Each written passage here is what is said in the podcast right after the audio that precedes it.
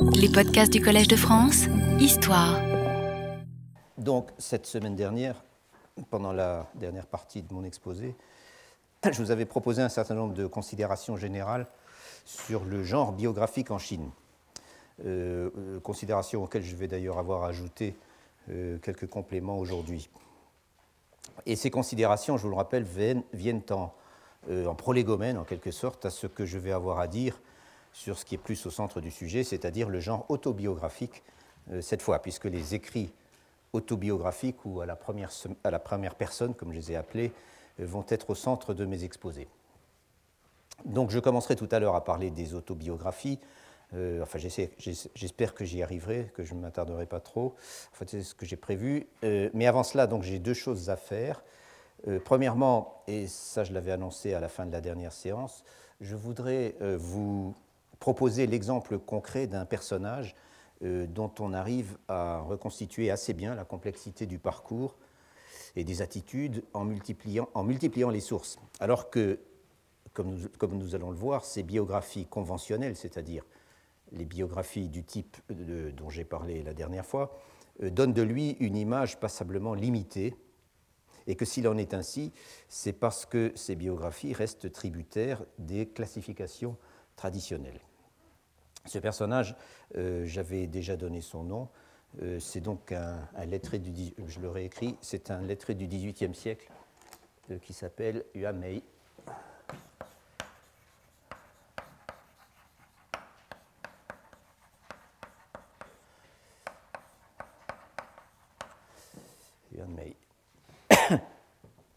Et deuxième chose, je voudrais évoquer rapidement certaines particularités formelles des biographes, de ce que j'appelle la biographie à la chinoise, en tout cas de certains genres, et surtout, je voudrais parler d'un format biographique spécial qui est ce qu'on appelle l'autobiographie chronologique, euh, qui se distingue clairement du reste et dont nous verrons l'importance euh, au moment de parler euh, des autobiographies elles-mêmes et en particulier des textes que j'utiliserai. Commençons donc par euh, Yuan Mei, dont on peut dire que c'était une sorte de célébrité de son vivant, euh, et qu'aujourd'hui encore, euh, il reste extrêmement connu des sinologues, aussi bien en Chine que hors de Chine. Et comme nous allons le voir justement, la question mérite d'être posée de savoir qui exactement est le Yuan Mei que connaissaient ses contemporains et que connaissent aujourd'hui les spécialistes et leurs lecteurs un nombre assez significatif, on peut dire, peut-être une dizaine au moins, euh, de biographies chinoises de Yuan Mei nous sont parvenues, c'est-à-dire des biographies du type traditionnel que j'ai décrit la dernière fois. Euh, j'en ai consulté plusieurs, certaines sont très brèves, euh, d'autres assez brèves, comme par exemple sa biographie officielle qu'on trouve dans le Qingshegao, c'est-à-dire qui est l'histoire officielle, entre guillemets, de la dernière dynastie, de celle des Qing,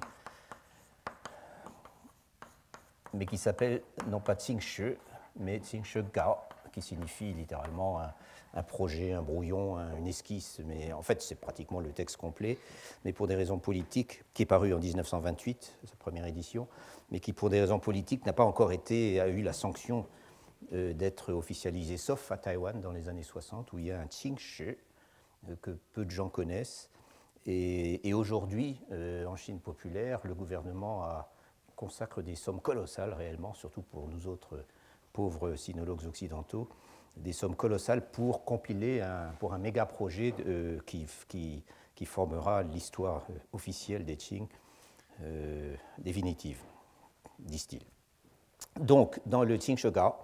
euh, on trouve cette biographie officielle, qui n'est pas très longue, de Yuan Mei.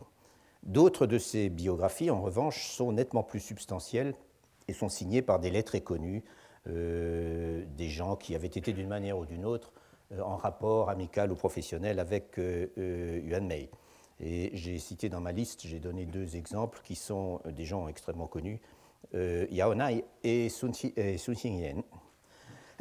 D'autres encore de ces biographies ne sont rien de plus que de très courtes notices. Mais la question, c'est qu'en est-il du contenu, au-delà des différences de longueur? Ce qu'on constate, c'est qu'au-delà des différences d'accent et de détails, dans la mesure où certains auteurs donnent plus d'importance ou de développement à tel ou tel aspect de la carrière de Yuan Mei, euh, au-delà de ces différences, tous racontent à peu près la même chose. Et non seulement ils racontent à peu près la même chose, mais encore, et comme c'est tellement courant, euh, tellement universel dans la littérature chinoise, ils le font en se recopiant, dans une plus ou moins large mesure, c'est-à-dire en reprenant les mêmes phrases et les mêmes tournures, voire pour les plus circonstanciés d'entre eux, en citant mot pour mot, euh, parfois plusieurs lignes, les mêmes anecdotes, dont la source, dans le cas présent, se trouve en fait dans les écrits de Yuan Mei lui-même. Le personnage qui se dégage de toutes ces biographies correspond essentiellement à deux profils conventionnels. Le premier profil, c'est celui du littérateur, et le second, c'est celui du fonctionnaire. Le premier, le littérateur, est incontestablement le profil dominant. Yuan Mei était célèbre d'abord et avant tout comme homme de lettres. C'était un poète prolifique, un prosateur habile, euh, et il excellait dans tous les genres. En outre, c'était un critique littéraire influent euh, qui proclamait sa préférence pour une expression poétique simple, spontanée et personnelle, euh, qu'il résumait par le concept de Xingling, la nature qu'on a traduit, enfin qu'un de ses principaux critiques que je citerai tout à l'heure a traduit par nature et inspiration. Ling, c'est souvent l'âme, tout simplement. C'est souvent traduit comme ça, l'âme, et, Sing, c'est la nature, bien sûr. Donc, Ling, la nature et l'âme, euh, pardon, euh, le,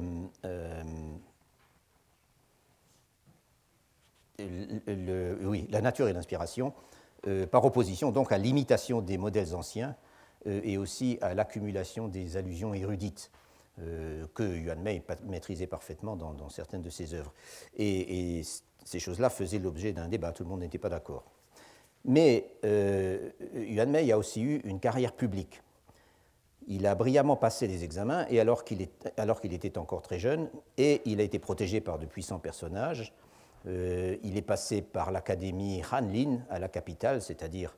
le nec plus ultra pour un nouveau docteur. Euh, un docteur nouvellement euh, nouveau lauréat, à l'Académie Ranlin, dont il a été cependant expulsé après quelques années, au moment des examens, à cause de son manque d'enthousiasme pour apprendre la langue mandchoue, comme il était supposé le faire, puisque sous la dynastie des Qing, le mandchou et le chinois étaient les deux langues officielles du gouvernement, théoriquement.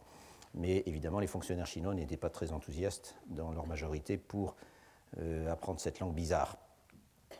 Et il a donc été envoyé exercer les fonctions de magistrat euh, ou de sous-préfet, euh, comme on dit, dans plusieurs sous-préfectures du Jiangsu, euh, dont la dernière n'était autre que Nankin. Autrement dit, la capitale de la province, autrement dit encore un poste difficile que l'on ne confiait pas à n'importe qui. Et en effet, ces fonctions, toutes les biographies confirment qu'il les a exercées avec beaucoup de sérieux et beaucoup d'habileté, et qu'il en a retiré en outre une véritable popularité euh, auprès de ses administrés. Mais ce qui définirait en quelque sorte Yuan Mei, toujours d'après ses biographies, ce serait la décision qu'il a prise assez tôt dans sa carrière, il avait à peine dépassé 35 ans, la décision d'abandonner le service public qui lui pesait pour se consacrer à ses hobbies littéraires et artistiques pour mener une vie d'épicurien dans le jardin, entre guillemets, qu'il avait, qu'il avait acquis à Nankin et qu'il n'a cessé d'aménager pendant les plus de 40 ans qui lui restaient à vivre. Jardin est une façon de parler, bien sûr, c'était un vaste parc avec un lac et une vingtaine de pavillons où il pouvait loger ses amis. Euh, également pour accueillir généreusement dans le dit jardin euh, ses amis et admirateurs et passer du bon temps avec eux. Et enfin, euh, la soixantaine passée pour aller visiter euh, les sites célèbres à travers toute la Chine. Plusieurs biographies de Yuan Mei énoncent en toutes lettres que sa carrière publique n'a pas été particulièrement brillante ou, visible, comme on dirait aujourd'hui, puisqu'ils emploient le mot xian. Euh,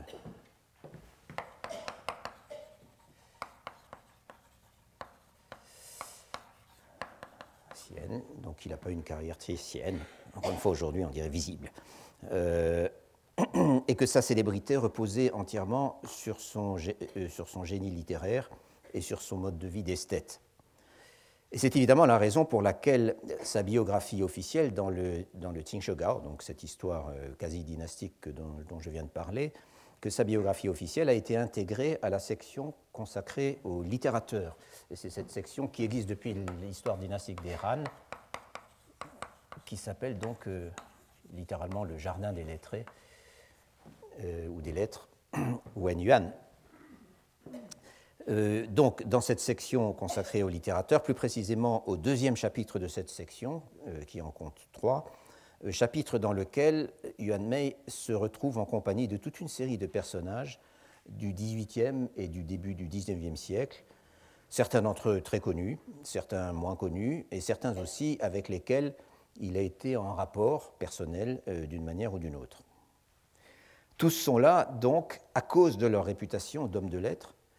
même si plusieurs d'entre eux ont eu par ailleurs des carrières bureaucratiques tout à fait respectables et, beaucoup plus importantes en fait que celles de Yuan Mei.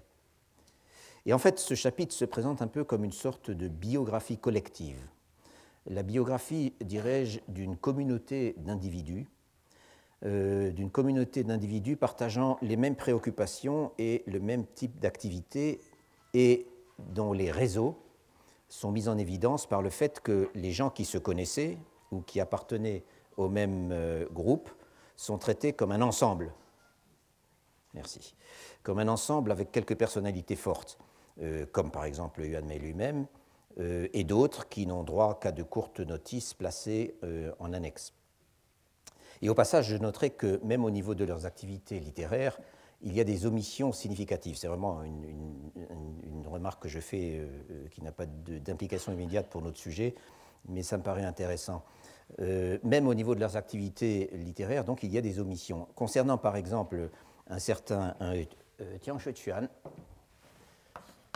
qui était un, bon ami d'ailleurs de Yuan Mei, plus ou moins contemporain, j'ai oublié ses dates exactes, pardon, euh, Tian Chuan. Concernant ce, donc ce personnage, ce, ce Tian euh, que Yuan Mei donc a bien connu, on ne devinerait pas à lire euh, la notice qui lui est consacrée, qui est assez courte d'ailleurs, qu'il a été, en fait c'est son vrai titre de gloire, qu'il a été le plus grand auteur dramatique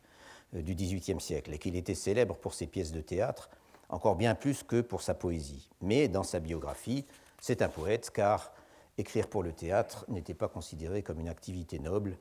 pour un lettré se respectant. De la même manière, cette prépondérance du littéraire sur le politique dans la carrière de Yuan Mei, qui correspond évidemment à l'image qu'on avait lue de lui de son vivant, et image qu'il a lui-même cultivée, cette prépondérance se retrouve dans la quasi-totalité des études modernes qui lui, qui lui, ont été consacrées. Et pour vous le montrer, il n'est que de citer les titres de ces études, que vous avez d'ailleurs sur la feuille que je vous ai distribuée, et je me limite ici aux travaux publiés en Occident, mais pour les travaux en chinois, qui sont assez nombreux, c'est à peu près pareil. la plus ancienne de ces études est un article en français publié en 1884 par un vice-consul euh, en Chine euh, nommé Camille Imbot-Huard, qui a publié pas mal de choses intéressantes d'ailleurs. Euh, donc une étude intitulée Un poète, chinois du XVIIIe siècle, Yuan Zecai, sa vie et ses œuvres. Zecai étant simplement le nom social de Yuan Mei, le même personnage. De même, dans, le recueil classique de biographies de personnages importants de la dynastie des Qing, c'est-à-dire ce que nous appelons tous le, le dont vous avez aussi la référence, Eminent Chinese of the Qing Period, euh, dans sa biographie, qui est assez importante, Yuan Mei est assez longue, je veux dire, est l'un des quelques 800 noms euh, à qui est réservée une notice particulière. Et au début de cette notice, il est défini comme poète, critique littéraire et essayiste. Puis il faut mentionner le biographe le plus connu de Yuan Mei et incontestablement le plus talentueux, qui est le grand sinologue anglais Arthur Welley, euh, lequel a consacré à Yuan Mei 200 pages, aussi érudites qu'élégantes, qui sont parues donc en 1956. Et l'ouvrage a pour titre euh, Yuan Mei, 18th Century Chinese Poet, encore un poète. Et c'est la même chose dans un ouvrage beaucoup plus récent, euh, publié en 2003, très érudit, très épais, enfin ça fait quelque chose comme 700 pages, dont l'auteur est un spécialiste de poésie chinoise nommé J.D. Schmidt. Nulle part je n'ai trouvé les, noms auxquels, les prénoms auxquels correspondent ces initiales, qui est un professeur à l'Université de Vancouver, je crois donc sous le titre Harmony Garden, The Life, Literary Criticism and Poetry of Yuan Mei, autrement dit, euh, toujours euh, l'œuvre poétique. Euh, ce titre d'ailleurs, Harmony Garden, est la traduction, la façon dont, dont cet auteur rend le, nom du fameux jardin, qui était également le, surnom, le nom littéraire de Yuan Mei, c'est-à-dire le, le Yuan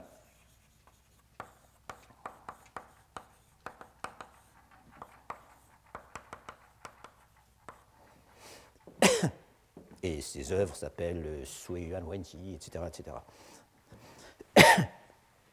Donc, euh, Jardin de l'harmonie, ce qui est une façon comme une autre de traduire cette expression. Ces études, surtout les deux ouvrages que je viens de mentionner, ont énormément enrichi et nuancé le portrait de Yuan Mei. Et si elles ont pu le faire, c'est pour l'essentiel en puisant dans la masse réellement imposante euh, de ses écrits de toute nature, que ce soit des poèmes de circonstance, des poèmes narratifs, euh, des poèmes didactiques, des proses de toutes sortes, sa correspondance, très important, etc. etc. À quoi s'ajoute, malgré tout, dans, ces, euh, disons, dans, les sources, dans les sources utilisées par ces auteurs, un certain nombre de témoignages extérieurs. Du coup, non seulement on en sait à présent beaucoup plus sur les aspects de, sa, de la vie et de l'œuvre de Yuan Mei, euh, les aspects qui ont fait sa réputation et sur lesquels insistent ses biographies chinoises traditionnelles, mais encore d'autres aspects du personnage sont désormais en évidence. Des aspects, je le souligne, dont la plupart étaient connus de son vivant, dans sa réputation, mais qui sont absents des biographies euh, chinoises en question, ou alors qui n'y sont qu'à peine euh, esquissés. Ainsi, ainsi avons-nous aujourd'hui une perception beaucoup plus détaillée et aussi beaucoup plus contrastée de l'hédoniste qui s'était organisé une sorte de télème dans sa villa de Nankin, où il buvait et taquinait la muse avec ses innombrables visiteurs, et à qui l'on doit, en outre, le livre de recettes le plus connu de Chine, qui lui a valu en Occident le surnom de Bria Savarin chinois. Et puis, Yuan Mei, c'était aussi l'homme qui aimait les femmes et qui prônait la liberté sexuelle, celle des hommes bien sûr, même si ses comportements à l'égard des dames n'étaient pas toujours parfaitement honorables. Et je vous renvoie là-dessus à un article sur Yuan Mei et les femmes que vient de publier le même euh, Schmitt, donc l'auteur que je mentionnais à l'instant, un article dans lequel les attitudes parfois contradictoires de Yuan Mei sur ce sujet sont examinées en grand détail. En fait, les travaux récents tendent parfois à décrire Yuan Mei comme une sorte de féministe avant la lettre, qui comptait plusieurs femmes parmi ses disciples et qui les encourageait dans, leurs travaux littéraires, euh, qui, était, qui a manifesté euh, à certaines occasions son hostilité euh, à l'interdiction faite aux veuves de se remarier, et à qui il est arrivé de critiquer la pratique des pieds bandés euh, et de manifester sa sympathie pour le sort des femmes obligées de se prostituer. Ces femmes qu'on appelle euh, en, jargon sinologique les chanteuses, qu'il avait d'ailleurs pas mal fréquentées dans sa jeunesse. Quant aux conceptions de Yuan Mei sur la poésie, l'ouvrage de Schmitt, qui leur est consacré pour l'essentiel, en propose une analyse très renouvelée, très renouvelée et, semble-t-il, je dis semble-t-il parce que je ne l'ai pas lu in extenso, euh, passablement différente de ce qui était jusqu'à présent l'opinion commune euh, sur ce sujet. Quoi qu'il en soit, l'aspect de la biographie de Yuan Mei qui m'intéresse le plus et sur lequel certaines recherches récentes, dont je vais dire un mot de suite, renouvellent de façon assez frappante notre façon d'appréhender le personnage, c'est sa carrière publique. Et plus précisément, ce sont ses conceptions relatives aux problèmes d'administration ces problèmes dont il est réputé s'être complètement désintéressé euh, après sa courte carrière de magistrat. Aussi bien euh, que Schmitt, notons-le, s'intéressent sérieusement à la dite carrière. Euh, Arthur Welle, dont l'ouvrage est essentiellement une vie de Yuan Mei, euh, basée sur une lecture attentive de son abondante production, plutôt qu'une réflexion sur son œuvre littéraire, Welle donc y consacre un chapitre entier, mais malgré les informations intéressantes qu'on y trouve, la vie d'administrateur de Yuan Mei y est traitée, me semble-t-il, en surface, au niveau de l'anecdote, euh, et aussi comme une sorte de parenthèse. En ce sens, on peut dire que sur le fond, on n'y trouve rien de vraiment nouveau par rapport à ce qu'on trouvait déjà dans les biographies chinoises conventionnelles. Simplement, c'est beaucoup plus détaillé et, quand même beaucoup plus nuancé. Et puis, c'est un peu la même chose dans l'ouvrage de Schmitt, euh, qui a également euh, des passages assez longs sur cette question, euh, avec peut-être une plus grande précision dans le détail, mais aussi quelques erreurs. En revanche, on découvre quelque chose de très nouveau dans un long article publié en 1995 dans la revue Études chinoises par un historien du droit chinois, un de nos collègues, Jérôme Bourgon, un article qui est intitulé un juriste nommé Yuan Mei. Le titre est évidemment un peu provocateur si l'on se souvient que les autres études que j'ai mentionnées à l'instant portent toutes sur Yuan Mei le poète. Et en effet, comme le montre Bourgon de façon, euh, je trouve, très convaincante, Yuan Mei a beau avoir été classé dans la catégorie des hommes de lettres par les historiens officiels des Qing, qui laissent entendre qu'il a pris prétexte de ses obligations de deuil et de son souci de s'occuper de sa vieille mère pour abandonner la carrière. Alors que, en réalité, c'était parce que, euh, disent-ils, l'exercice de ses capacités administratives ne lui procurait pas de plaisir. Il a beau également avoir été présenté par Welle et Schmidt comme un esthète et un hédoniste, ayant fait certes avec talent un bout de carrière administrative avant de s'enlacer, et aussi par manque de perspective, alors que après avoir passé les examens dans la botte, en quelque sorte, euh, il nourrissait de sérieuses ambitions. Malgré tout cela, donc, aussi bien l'examen des écrits de Yuan Mei que la réputation qu'il avait de son vivant dans certains cercles tout à fait extérieurs au monde des lettres révèlent une dimension complètement différente du personnage. Et c'est donc Yuan Mei le juriste. Certes, les talents de juge de Yuan Mei sont mentionnés dans la plupart de ses biographies traditionnelles lesquels affirment même que ces jugements étaient si populaires que les habitants de Nankin les adaptaient, je cite, les adaptaient sous forme de chansons qu'ils imprimaient et diffusaient dans les quatre directions. C'est ce que dit sa biographie officielle. Et les mêmes biographies, ou certaines d'entre elles, les plus longues, euh, mentionnent sous forme anecdotique quelques affaires, toujours les mêmes d'ailleurs, euh, qu'il a su dénouer de façon astucieuse et, ce qui est plus important, en réussissant à limiter au mieux le coût humain de la justice. Et ces biographes modernes se contentent de reprendre les mêmes anecdotes sans du tout les soumettre à une analyse particulière. Ouellet, par exemple, euh, considère que ces quelques notations sur les exploits judiciaires de Yuan Mei sont, je le cite, typiques du genre d'historiettes concernant habituellement les magistrats modèles, et même si elles sont jusqu'à un certain point fondées sur des faits, ajoute-t-il, on ne peut pas les tenir sans réserve pour de l'histoire. En réalité, comme le montre Bourgon, il faut aller beaucoup plus loin que cela.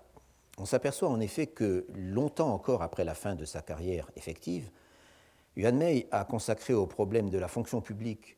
euh, des écrits, euh, dit Bourgon, euh, divers et nombreux, des écrits qui, affirme-t-il encore, occupent une large place dans les œuvres qu'il publia de son vivant. Et ce qui est surtout important, c'est que ces écrits ont exercé une réelle influence. Pour citer le même auteur, je cite donc, une relecture juridique rend à des propos dispersés dans la masse des œuvres de Yuan Mei la cohérence qu'ils avaient pour les générations de fonctionnaires et de juristes qui s'y référèrent jusqu'à la fin de l'Empire. Ce n'est pas le lieu, bien sûr, ici d'entrer dans le détail des analyses très détaillées que propose Bourgon à l'appui de cette affirmation, sinon peut-être pour préciser qu'il les regroupe sous trois chapitres qui concernent respectivement la justice, laquelle trouve sa quintessence dans ce que Bourgon appelle l'art de bien juger. Deuxièmement, le jugement en équité, dit-il aussi. Deuxièmement, la loi, c'est-à-dire tous les problèmes relevant de ce qu'on appelait, euh, de ce que les spécialistes appelaient euh, la science du code, c'est-à-dire l'USUE, qui est une, grande discipline euh, dans la Chine impériale et particulièrement sous les Qing,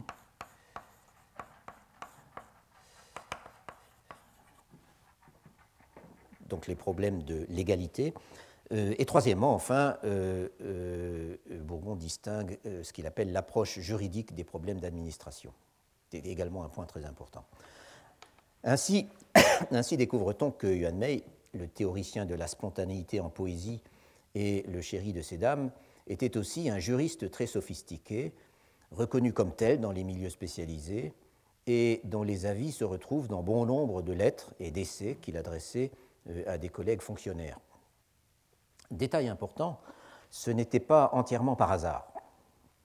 Certaines de ces biographies traditionnelles notent bien que le père et l'oncle de Yuan Mei avaient dû gagner leur vie comme conseillers techniques, c'est-à-dire euh, ces spécialistes que, en jargon, sinologique euh, anglo-saxon, en tout cas, on appelle des secrétaires privés,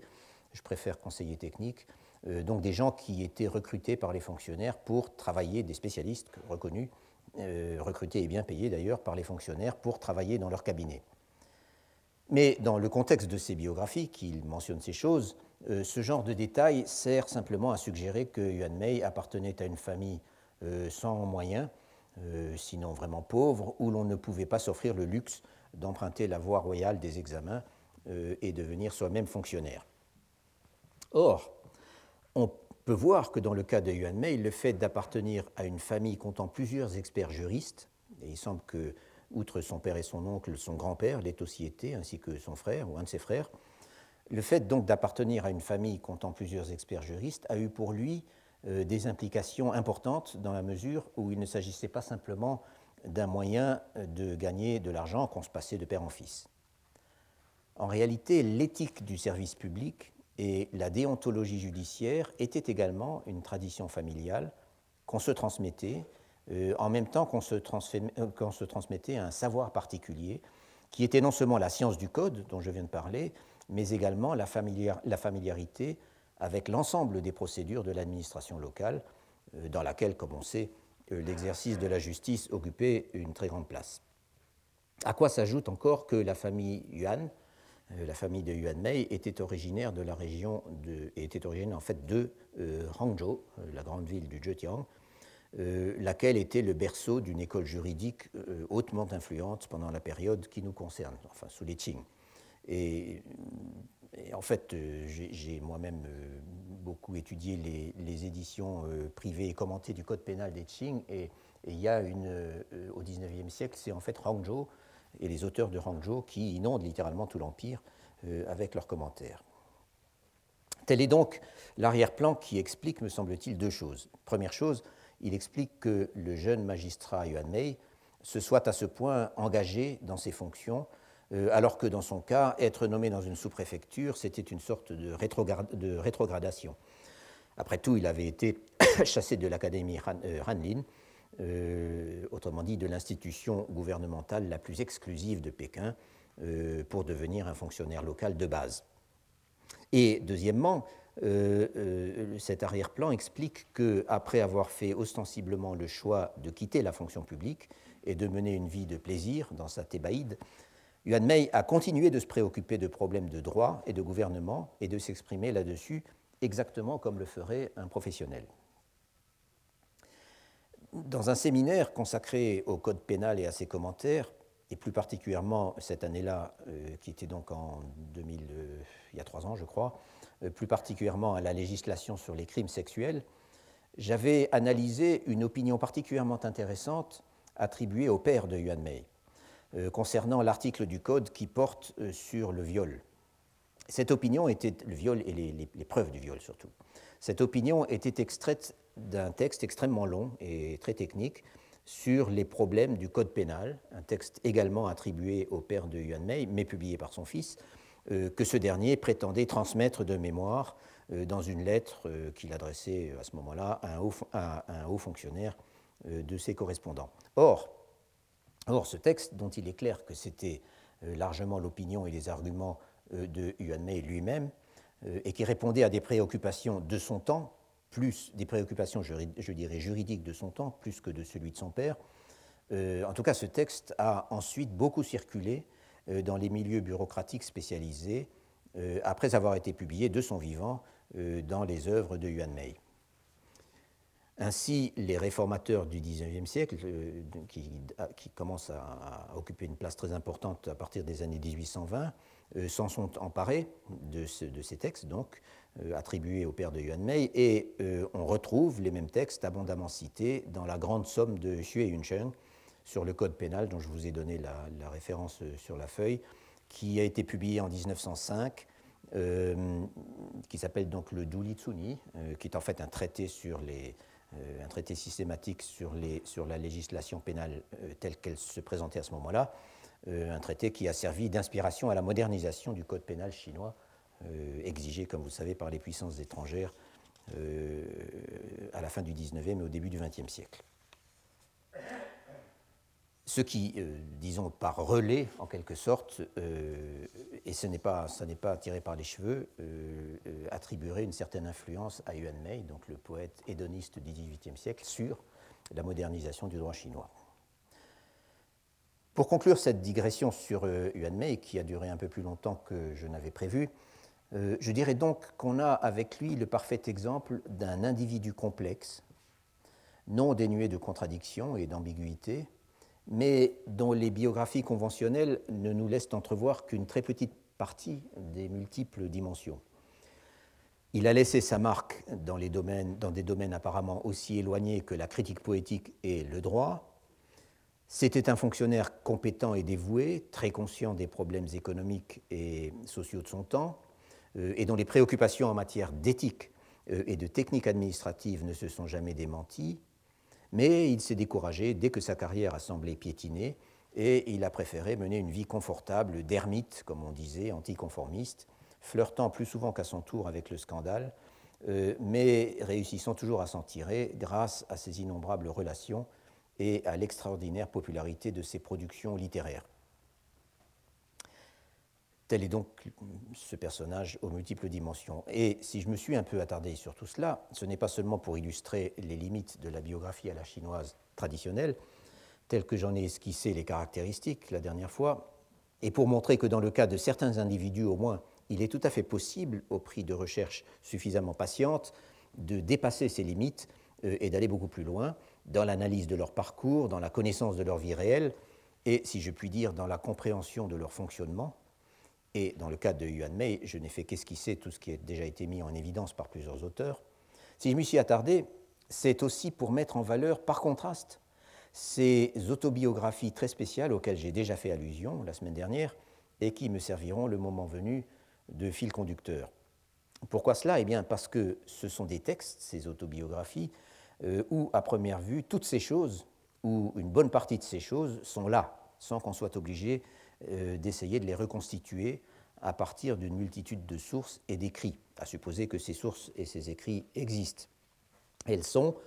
euh, théoriquement dans la narration même proposée par l'individu concerné dans son autobiographie. Cela étant,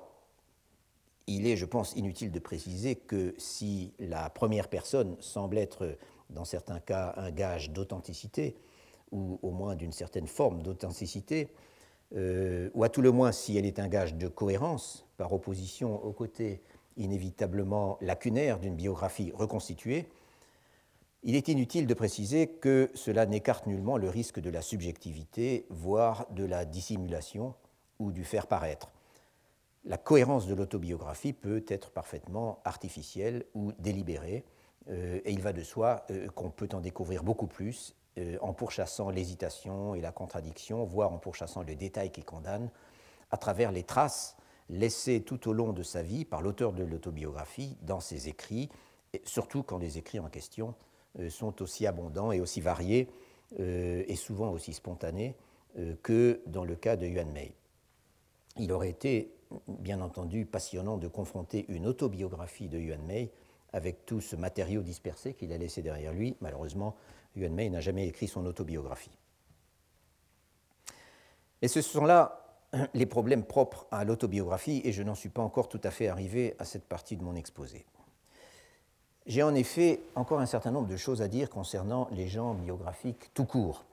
ou si l'on considère que l'on peut parler des biographies chinoises comme d'un genre en général, ce qui se défend, euh, je dirais alors des sous-genres biographiques. J'ai déjà donné euh, une idée euh, approximative de ces sous-genres dans ce que j'ai dit jusqu'à présent. J'ai parlé de biographie officielle, ce sont donc celles qui se retrouvent dans les histoires dynastiques euh, et dans d'autres publications, mais ayant exactement la même source. j'ai parlé d'épitaphes, de biographies spécialisées, celles qui sont rassemblées donc dans des collections consacrées aux hommes de lettres, aux peintres, aux poètes, aux religieux, etc. Euh, j'ai parlé aussi de biographie familiale ou clanique, et je pourrais en citer quelques autres. Ces sous-genres n'offrent en réalité que des différences de détails, ou plutôt d'accent, au sens où, suivant la catégorie à laquelle appartient la biographie, on accordera plus d'importance, plus d'importance à tel ou tel aspect de sa vie, de la vie, du caractère et surtout des activités euh, du personnage concerné. Par exemple, la grande majorité des biographies officielles mettent l'accent sur la carrière publique du personnage. Ainsi, par exemple, lorsque celui-ci a été un haut fonctionnaire, on rencontre fréquemment dans sa biographie officielle des citations qui peuvent être assez étendues, des mémoires ou des rapports qu'il a adressés à l'empereur. Dans l'architecture des histoires dynastiques, euh, telle qu'elle a été inaugurée euh, par les mémoires historiques de ce Matienne et que j'avais brièvement expliqué la dernière fois, dans cette architecture, ces détails factuels et ces citations contenues dans les biographies viennent en quelque sorte se conjuguer euh, aux annales principales, qui sont, comme je l'avais dit, centrées sur l'empereur et sur la cour, viennent s'y conjuguer pour permettre au lecteur de saisir l'histoire dans tous ses détails et aussi dans tous ses détours. Il y a donc de la part du lecteur d'un ouvrage de cette forme un effort de reconstitution et d'interprétation à faire, de reconstruction d'une certaine manière. Quant à elles, les épitaphes et les biographies familiales mettent également en valeur la carrière publique des sujets dont elles parlent, lorsque ceux-ci ont eu une carrière publique, si modeste soit-elle, mais elles tendent à être plus généreuses en anecdotes destinées à illustrer le caractère du personnage, et plus spécialement, bien sûr, les traits positifs de sa personnalité, ou alors ce qui le singularise dans l'exercice de telle ou telle activité autre que publique, charité par exemple. Mais, encore une fois, les principes de base qui gouvernent l'écriture d'une biographie sont toujours les mêmes. En fait, ce dont je voudrais parler ici, c'est de certaines particularités, malgré tout, formelles, des particularités formelles qui sont propres à certains sous-genres. C'est ainsi que, dans les biographies rassemblées dans les histoires dynastiques, il arrive, ce n'est pas systématique, mais il arrive que les compilateurs ou l'auteur, dans le cas des histoires les plus anciennes, par contraste avec les titres composés à partir de l'époque des Tang, donc à partir du VIe siècle, 7e siècle, euh, dont la confection était confiée à des commissions plus ou moins anonymes de bureaucrates euh, désignés par le gouvernement. Il arrive donc, euh, mais ce n'est pas une règle, que les compilateurs ou l'auteur ajoutent un bref commentaire en conclusion.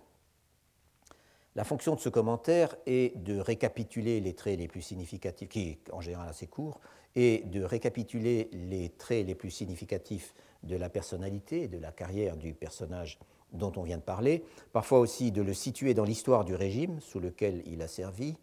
et enfin de porter un jugement euh, de façon euh, ou non euh, explicite. Il peut d'ailleurs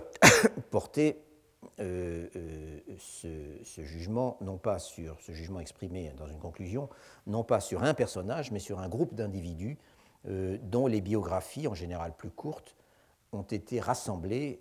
dans un chapitre particulier parce qu'ils appartiennent à la même catégorie ou exercent la même, la même activité. Ainsi, j'en ai parlé à l'instant, les littérateurs dans le cas de Yuan Mei. Ces commentaires en tout cas, sont nettement, de toute façon, sont nettement séparés du corps, de la biographie, euh, par euh, ce qu'on pourrait appeler, euh, ou du groupe de biographie, en ce sens qu'ils sont signalés par ce qu'on pourrait appeler un marqueur linguistique qui redonne en quelque sorte la parole à l'historien. Dans le Cheti, donc dans les mémoires historiques de ce Matienne, ces commentaires qui, font suite très souvent aux biographies ou aux groupes de biographies sont introduits par les mots euh, Yue, c'est-à-dire euh, euh, c'est-à-dire le grand historien, puisque je vous rappelle que c'était le titre, ou le grand astrologue, le titre officiel de ce Matienne, dit.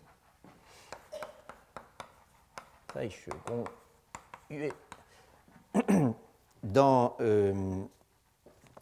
mais ailleurs, on peut trouver des mots tels que des expressions telles que Yue, ça c'est très fréquent. le mot Zan signifiant littéralement un éloge. Zan Yue, où on trouve aussi euh, de façon plus neutre euh, l'expression tout simplement qui est très banale, alors très plate, euh, l'onue, qui signifie simplement commentaire. Et en fait, dans toutes ces expressions qui introduisent les conclusions, le mot hué, qu'on traduit littéralement par dire, en fait ne, signifie rien plus que deux points, ouvrez les guillemets.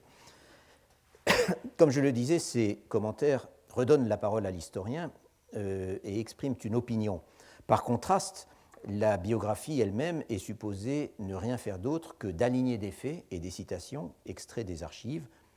avec cette nuance importante malgré tout que, dans certains cas au moins, le choix même de ces éléments est supposé exprimer ou suggérer un jugement ou une interprétation. Mais ce jugement ou cette interprétation ne sont jamais explicités. Euh, au maximum, ils sont suggérés, encore une fois, par le choix des mots, et c'est au lecteur qu'il revient de les dégager.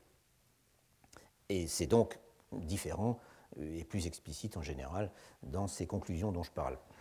Cela étant, ces opinions, ces caractérisations sous forme de commentaires final peuvent être exprimées plus discrètement et sans marqueur dans le texte, donc sans une introduction, euh, sans, une, expression euh, annonçant, disons, cette conclusion, comme ces expressions que je viens d'écrire. Ainsi, la courte biographie officielle de Yuan Mei, pour revenir à lui, se termine-t-elle par quelques phrases qui forme un paragraphe séparé dans l'édition moderne des histoires dynastiques de l'adjoint Huachutu, mais en fait c'est un artifice typographique qui est tout à fait absent du texte original. Quelques phrases donc euh, qui caractérisent brièvement euh, l'habileté de Yuan Mei et ses idées comme poète, qui signalent l'extraordinaire popularité de ses œuvres dans toutes les classes de la société, au point même que des gens venaient depuis les pays d'outre-mer pour, euh, en, acquérir des exemplaires, et ajoutent, je cite, mais Yuan Mei aimait la débauche, c'est-à-dire Sheng littéralement la musique et les femmes, aimait la débauche et le côté superficiel de ses œuvres a été beaucoup critiqué par ses contemporains. Point final. Ou plutôt pas tout à fait point final, euh, car, euh, car, formellement, ce jugement euh, en conclusion que je viens de, que je viens de mentionner n'est pas à strictement parler extérieur au corps factuel de la biographie puisque la dernière donnée factuelle vient après cette phrase que je viens de citer, qui en quelque sorte réduit un peu Yuan Mei à euh, un, personnage qui euh, aimait la débauche et a été critiqué pour son côté superficiel. Elle vient après, elle est très courte d'ailleurs, c'est la mention de la mort de Yuan Mei à l'âge de 82 ans. 82 ans à la chinoise. Et je note au passage qu'on retrouve les mêmes critiques, mais un peu plus développées, dans le corps d'une autre, cette fois-ci non pas en conclusion, mais dans le corps d'une autre biographie, nettement plus longue, mais qui provient clairement de la même source, c'est-à-dire du Bureau officiel d'historiographie. Et dans ce, texte, donc, on déplore en particulier que les lettrés moins doués que Yuan Mei, euh, et en particulier ses disciples, imitaient son libertinage sans être capables d'imiter son talent littéraire, et que cela a eu des conséquences déplorables. Si, nous considérons à présent les épitaphes, on y trouve couramment une structure similaire avec une biographie factuelle suivie d'un commentaire général et récapitulatif, euh, à la différence premièrement que ce commentaire se présente sous la forme d'un éloge toujours, euh, quand, c'est indiqué, donc ce même mot zan que j'ai déjà, euh, donc, que je vous ai donné tout à l'heure, un éloge qui est rédigé toujours, pratiquement toujours, en vers quadrisyllabique. Et deuxièmement, la différence, c'est qu'il s'agit toujours justement d'un éloge, comme il convient à une épitaphe, c'est-à-dire à une biographie funéraire destinée à être gravée devant la tombe du personnage et qui a été commandée par sa famille et qu'il ne s'agit pas donc d'un jugement affectant le ton, de l'objectivité au regard de l'histoire, comme c'est le cas dans les biographies officielles. Cela étant, pas plus ces particularités formelles euh, dont je viens de parler rapidement, et qu'on rencontre donc dans certains des sous-genres biographiques que j'ai énumérés,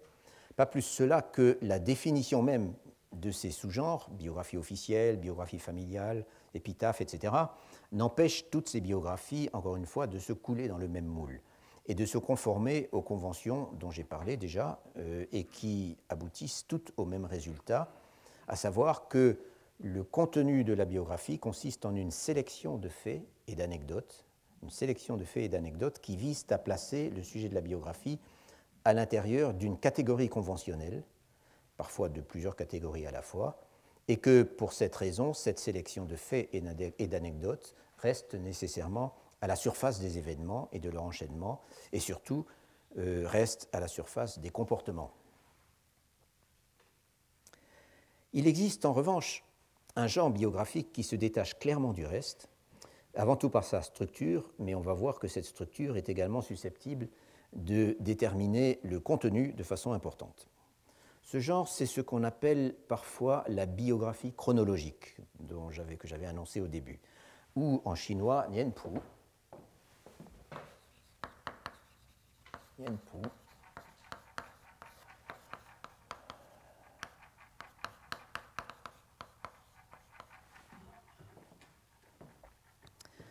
Les biographies sont toujours chronologiques, me direz-vous, puisque par définition, elles suivent un parcours individuel, le développement d'une vie, et qu'elles le suivent nécessairement dans l'ordre euh, de la naissance à la mort. Certes, mais une biographie conventionnelle, comme je viens de le dire, sélectionne les faits en fonction de la façon dont le personnage doit être représenté, et l'une des conséquences de cette sélection, de cet état de fait, c'est qu'il y a souvent des lacunes dans la chronologie, qu'on saute d'un épisode à l'autre sans savoir ce qui s'est passé entre les deux, et bien souvent sans savoir combien de temps s'est écoulé entre les deux. Car une autre caractéristique de la biographie à la chinoise, donc là je ne parle pas des biographies chronologiques, une autre caractéristique, c'est la rareté des dates, ce qui est souvent une source de grande frustration pour les historiens. Pour commencer, on ne donne jamais la date de naissance du sujet de la biographie et pratiquement jamais la date de sa mort. En revanche, on précise souvent l'âge à la mort. En fait, les seuls événements qui sont le plus souvent datés, mais pas toujours, ce sont les événements de nature académique bureaucratique, ce qui se rattache à l'histoire de l'État, si on veut. La réussite à tel ou tel examen et la réussite au doctorat est toujours datée. Euh, la nomination dans tel poste, euh, qui est un événement, ou les événements importants survenus au cours des fonctions du personnage, etc. Mais ça n'a rien de systématique. Et par exemple, toujours pour prendre le garder le même exemple, dans la biographie officielle de Yuan Mei, on ne trouve qu'une seule date, qui est celle de sa réussite au doctorat, en 1739 donc. Et ce que je voulais dire, c'est que c'est totalement différent dans les biographies chronologiques. Comme l'indique son nom, euh, signifie littéralement une liste des années. Comme l'indique son nom, une biographie chronologique procède année par année, systématiquement, depuis la naissance, et en indiquant bien sûr la date. Et cela de deux manières d'ailleurs. Non seulement euh, au début de chaque entrée annuelle, on indique l'année elle-même, la date indiquée à la chinoise, c'est-à-dire tantième année de tel règne, euh, il s'agit bien entendu d'année lunaire, mais également on indique l'âge du personnage pendant cette année-là, puisque, comme vous savez, vous ne savez peut-être pas, les deux coïncident. La façon chinoise d'exprimer l'âge par le mot souhait.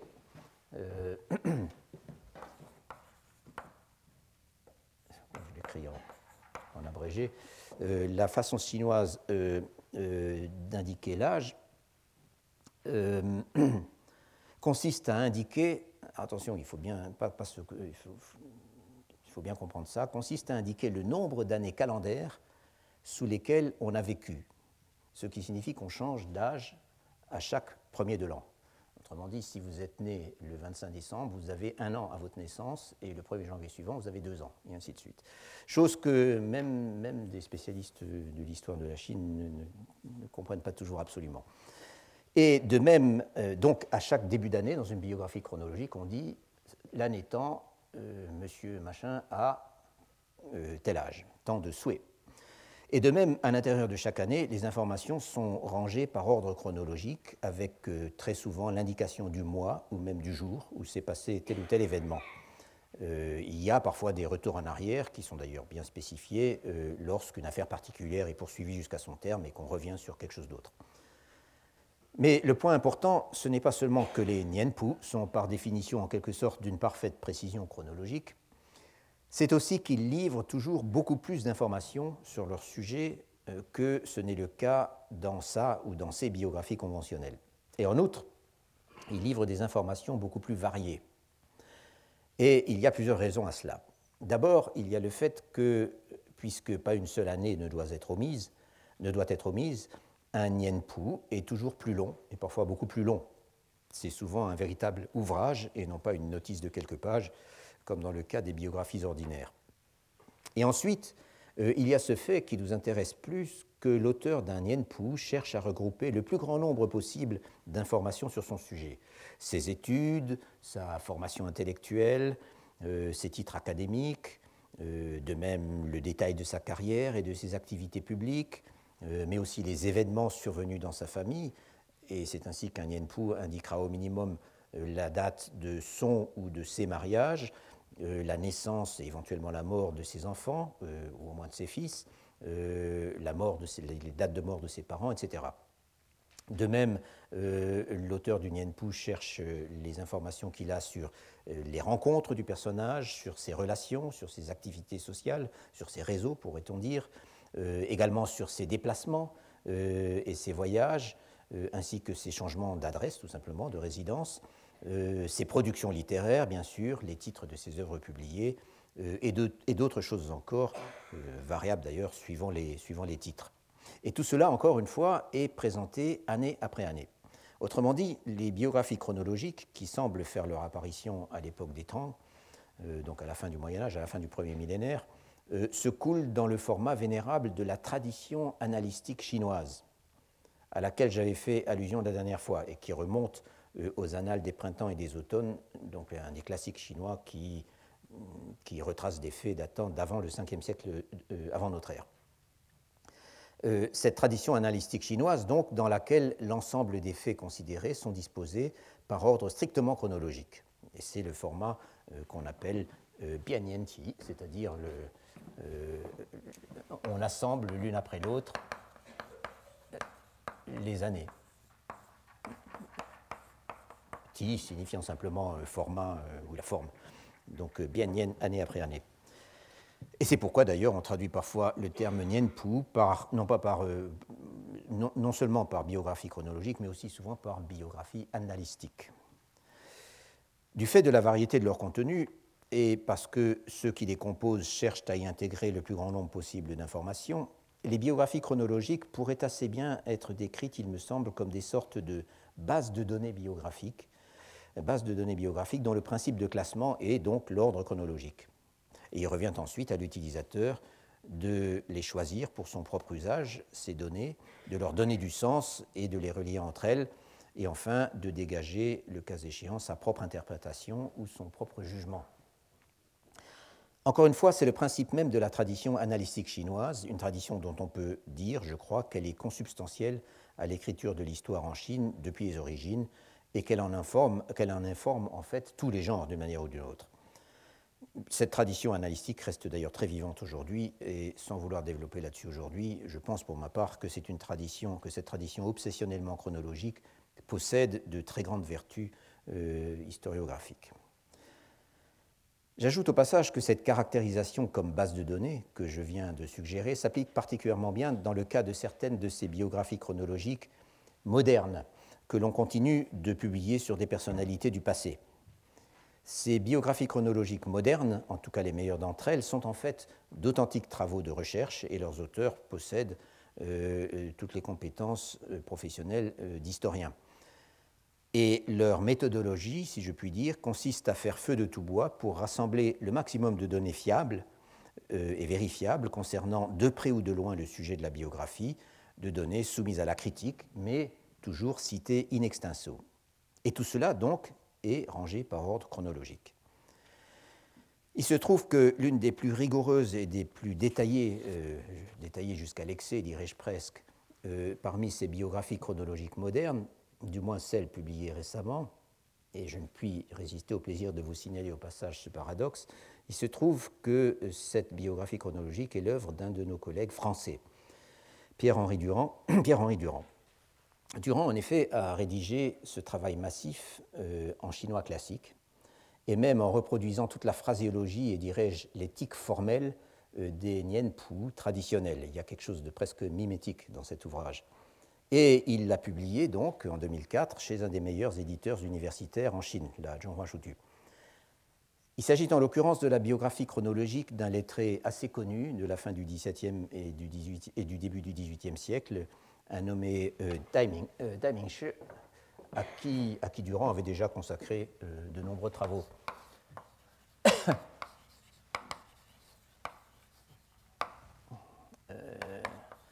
Ouais, c'est pas la peine que je l'écris, vous l'avez dans la, dans fiche, dans le, titre du Nienpu de Durand, justement.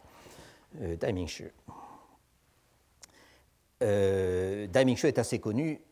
parce qu'il a été victime d'une de ces campagnes d'inquisition littéraire, comme on dit parfois, euh, qui parsème l'histoire de la dynastie des Qing, en tout cas jusqu'à la fin du XVIIIe siècle. Pourquoi inquisition littéraire? Eh bien parce que dans ces affaires qui faisaient beaucoup de bruit, et qui touchait parfois beaucoup de gens, les accusés payaient parfois très cher, Dai Mingshi a été décapité, le fait d'avoir laissé passer dans leurs écrits des affirmations ou même de simples expressions supposées mettre en question la légitimité du régime des Qing et exprimer une nostalgie de l'ancienne dynastie des Ming. Et pour le coup, la biographie chronologique de Dai Mingshi, publiée par Durand, au terme de longues recherches dans les archives et dans les bibliothèques chinoises, est une formidable base de données, non seulement sur la vie de Dai Mingshi lui-même, mais aussi sur le réseau de lettrés auquel il appartenait, et également de politiciens d'ailleurs, et plus généralement sur la vie académique, littéraire et politique euh, à son époque.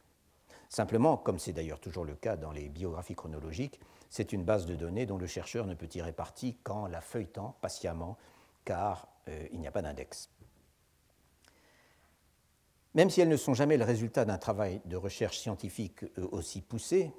les biographies chronologiques traditionnelles, c'est-à-dire composées à l'époque impériale, se signalent elles aussi, comme je le disais, par la quantité et la variété des informations euh, qu'elles rassemblent sur leur sujet, en tout cas les meilleures d'entre elles. Du coup, et c'est cela qui fait la différence, elles sont susceptibles d'offrir une image nettement plus complexe, ou pourrait-on dire nettement plus plurielle, de leurs personnages que ne le font les biographies que j'appellerais euh, standards, c'est-à-dire calquées sur le modèle historiographique créé par ce Matienne. Dans une biographie chronologique, on est toujours plus près de la vraie vie du personnage en question que dans une biographie standard, pour la raison bien simple que, en principe au moins, une biographie chronologique n'est pas supposée faire un choix dans les dimensions multiples d'une vie. Euh, elle ne cherche pas, ou disons qu'elle cherche beaucoup moins, à ranger son sujet dans une, ou peut-être dans deux ou dans trois euh, cases conventionnelles. Cela dit, euh, cela dit, si elle donne beaucoup plus d'informations, les biographies chronologiques n'échappent pas non plus au piège de la convention. On se demande d'ailleurs pour quelle raison il devrait en être ainsi, puisque le contexte culturel est le même. Le personnage dont l'histoire est retracée dans une biographie chronologique est plus varié. Il semble donc plus vrai ou plus vraisemblable. Mais les éléments qui entrent dans cette variété ne s'en réfèrent pas moins, en dernier ressort, à un certain nombre, euh, si je puis dire, d'idéal types euh, qui sont les mêmes que dans toute biographie chinoise.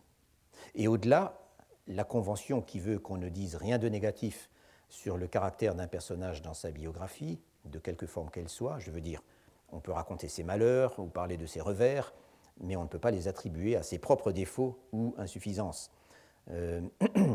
et on est encore moins supposé parler des mauvaises actions qu'il pourrait avoir commises ou des comportements condamnables qu'on pourrait avoir à déplorer de sa part. Donc, euh, euh, la Convention, qui veut qu'on ne parle pas en mal du sujet d'une biographie, oppose des limites évidentes à un biographe qui serait soucieux de complexité psychologique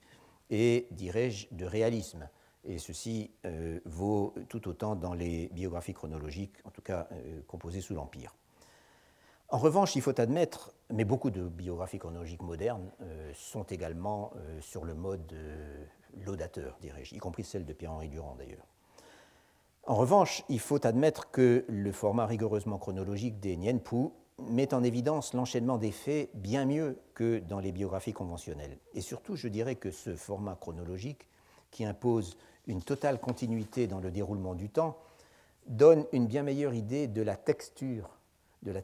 d'un parcours biographique. J'entends par là de la façon dont les différentes sphères d'activité euh, du personnage, euh, sphère publique, sphère privée, sphère familiale, sociale, intellectuelle ou artistique, et ainsi de suite, dont la façon dont les différentes sphères, dont ces différentes sphères s'articulent entre elles.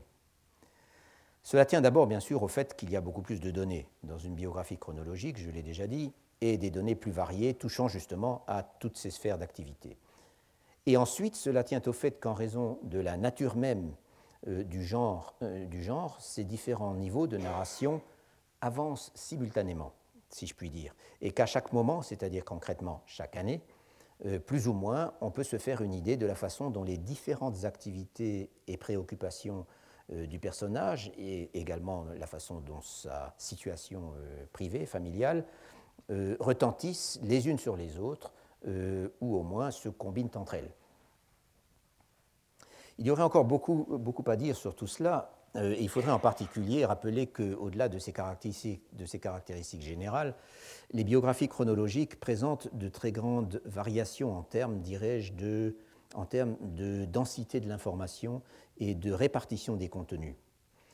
Cela étant, je ne peux pas m'attarder indéfiniment sur ces points et je crois malgré tout vous avoir livré l'essentiel concernant ce genre très particulier de biographie chinoise. Et c'était important, de le, faire car ces considérations ont des implications tout à fait directes pour notre sujet. Elles ont des implications tout à fait directes parce que, comme nous le verrons,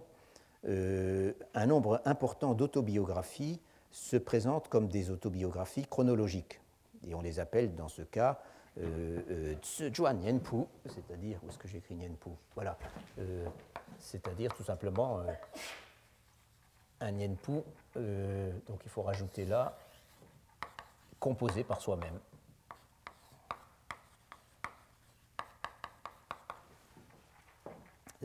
Nianpu.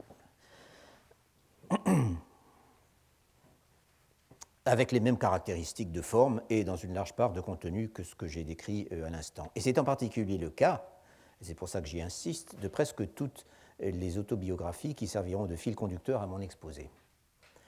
Mais cette sélection d'autobiographies, qui est en fait mon point de départ, je ne la présenterai que la semaine prochaine. Et en même temps, j'expliquerai de façon plus détaillée que je ne l'ai fait, comment je vais me servir de ces textes pour la suite de l'exposé. C'est qu'il me semble en effet indispensable, euh, avant de faire ça, de vous proposer d'abord quelques considérations sur le genre autobiographique en général, dans la tradition chinoise s'entend, et en particulier sur la façon dont il découle de la tradition biographique dont j'ai parlé jusqu'à maintenant, euh, et aussi dont il s'en distingue. Et c'est donc cela que je vais commencer de faire euh, dans le temps, à vrai dire, assez court qui me reste aujourd'hui. La littérature autobiographique en Chine, notez que ce n'est pas la première fois que j'en parle ici.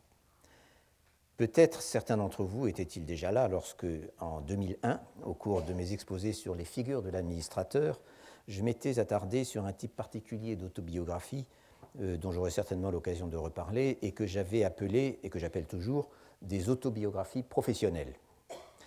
En ce sens qu'il s'agit d'autobiographies centrées sur la carrière administrative de leurs auteurs et plus précisément sur leur travail d'administrateur. D'ailleurs, certaines de ces autobiographies professionnelles